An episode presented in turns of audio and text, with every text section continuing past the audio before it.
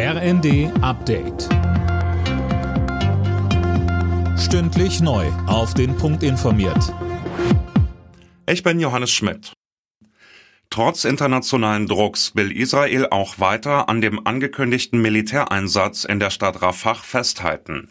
Das hat Premierminister Netanyahu mitgeteilt.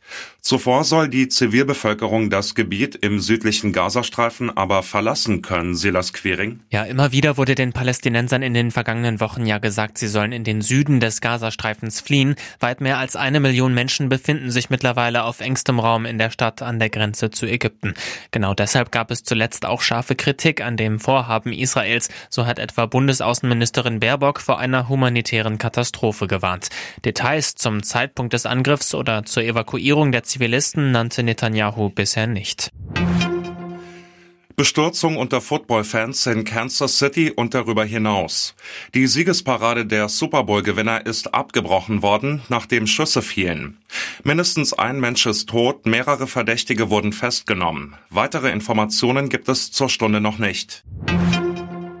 Baden-Württembergs Innenminister Strobel hat die aggressiven Proteste gegen die Aschermittwochsveranstaltung der Grünen kritisiert. Das aggressive Verhalten der Protestgruppe vor dem Saal sei völlig inakzeptabel.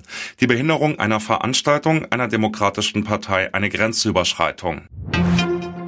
Blockbuster wie Barbie und Oppenheimer haben im vergangenen Jahr wieder Millionen Menschen in die deutschen Kinos gelockt.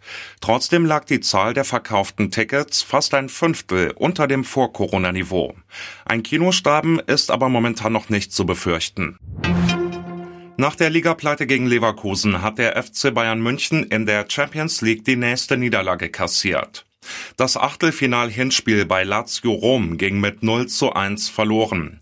Den entscheidenden Elfmeter verursachte Upamecano, der auch noch rot sah. Alle Nachrichten auf rnd.de